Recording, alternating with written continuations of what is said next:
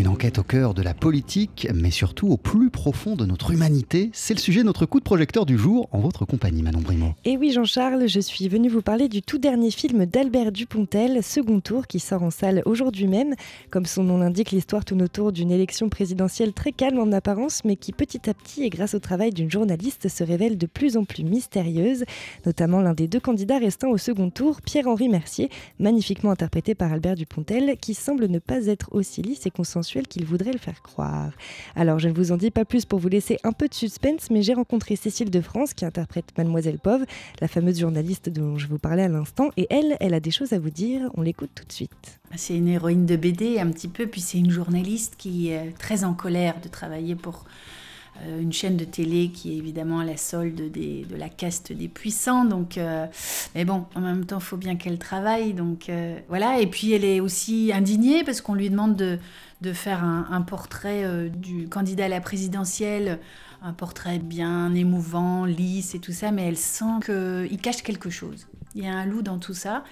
Et accompagnée de son caméraman, qui a interprété tellement brillamment par euh, Nicolas Marié. Ensemble, voilà, ils vont, euh, euh, mener l'enquête, ils vont ensemble emmener le spectateur pour remonter le fil de, de, cette intrigue et découvrir un grand secret qui va les faire vivre une, grande aventure et accomplir une belle mission. Une histoire de politique donc, euh, Manon, mais pas seulement. Non, ce film c'est bien plus que ça, et notamment beaucoup d'humour et de poésie, une recette bien dosée qu'Albert Dupontel maîtrise tout particulièrement. Il nous parle de choses très profondes, mais euh, voilà, sur le ton du rire, du divertissement. Euh, sans jamais se prendre au sérieux, sans faire la morale. C'est pas Et Albert est apolitique, hein, il faut le savoir. Donc c'est pas un film sur la politique, c'est un film qui du coup fait un état des lieux. Et Albert aime partager ses émotions et son désarroi, mais un désarroi qui est commun et, général.